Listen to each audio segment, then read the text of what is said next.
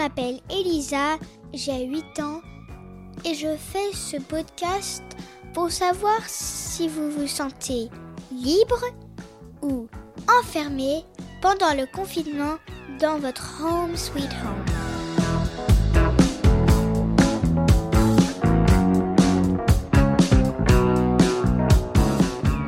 Pour ce 17e épisode, je vais vous dire que mon école, elle me manque. Beaucoup même. Et un copain de mon frère est le fils de la directrice des maternelles de mon école.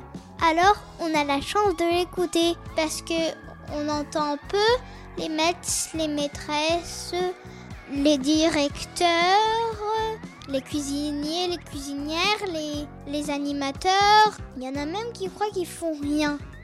Mon maître, il a beaucoup de chance qu'on se voit beaucoup de fois sur l'ordinateur, mais il travaille beaucoup. Donc on va écouter Élise nous dire que elle, la maternelle et d'autres choses ont changé et ça lui manque aussi.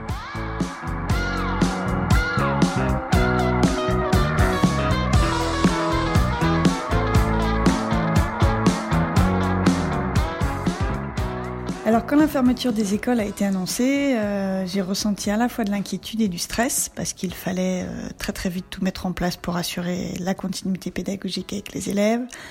Euh, il fallait avoir, fallait, fallait pouvoir apprendre à travailler de façon inédite, être sûr de ne rien oublier. Et à la fois j'ai ressenti aussi de la curiosité parce que ça allait être comment une école sans aller à l'école, une école sans élèves, une école sans parents? Euh, les relations humaines, c'est quand même le, le cœur de, mon métier. Donc, euh, diriger une école mais sans voir personne, c'est quand même assez curieux et insolite. Donc, j'étais curieuse de voir euh, comment ça allait se dérouler. Alors avec les quelques maîtresses qui ont été présentes euh, pendant les 48 heures que, que nous avons eues après l'annonce, euh, nous avons réfléchi à la manière la plus simple et la plus juste de faire l'école à la maison parce qu'il fallait penser à toutes les familles.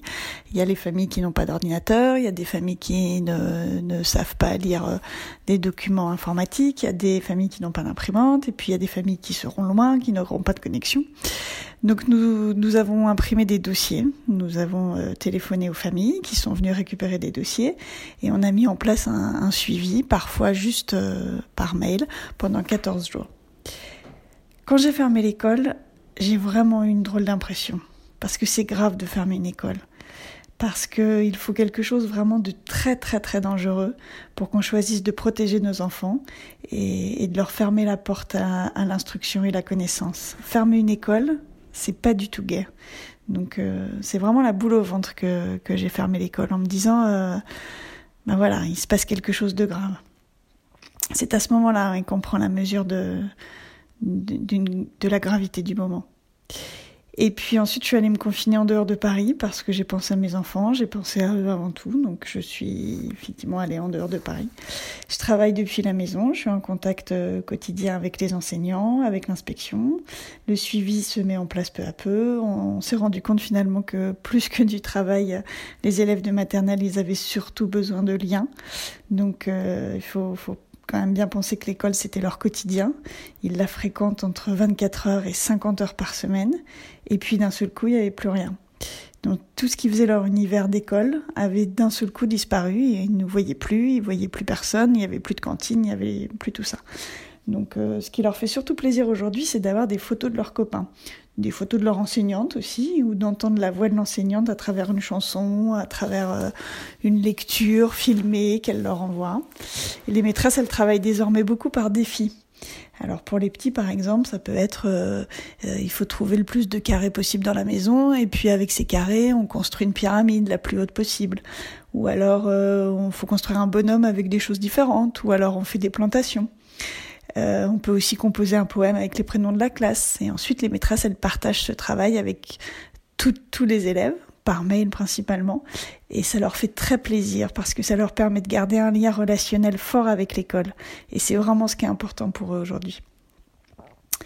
Euh, parallèlement à ça, moi j'appelle les familles de l'école. Au début, je, je n'appelais que les familles que je savais un petit peu plus démunies, un peu plus fragiles, et puis finalement, devant l'enthousiasme et le plaisir partagé que, que, que, nous avons ressenti pendant ces appels, bah finalement j'appelle toutes les familles, donc j'appelle une vingtaine de familles par jour.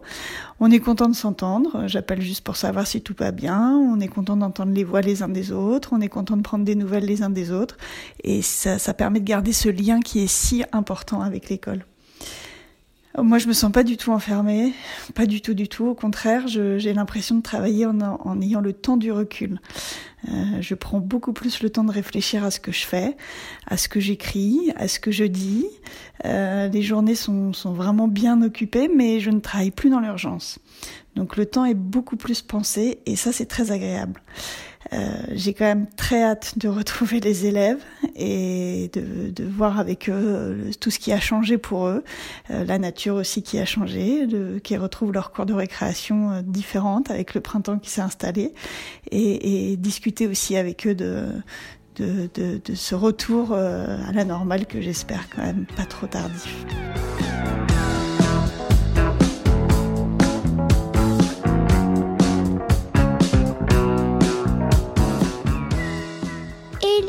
Des nouvelles pour toi. J'ai écouté le président il nous a dit que le confinement va durer jusqu'au 11 mai. Mais on se pose des questions.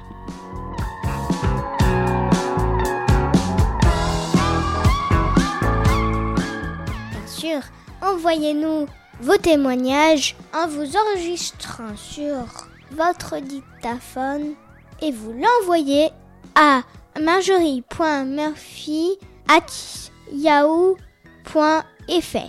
m a r j o r i e m u r p h y at yahoo.fr. Et n'oubliez pas, mettez-nous des petites étoiles et des commentaires sur toutes les plateformes de podcast. Merci.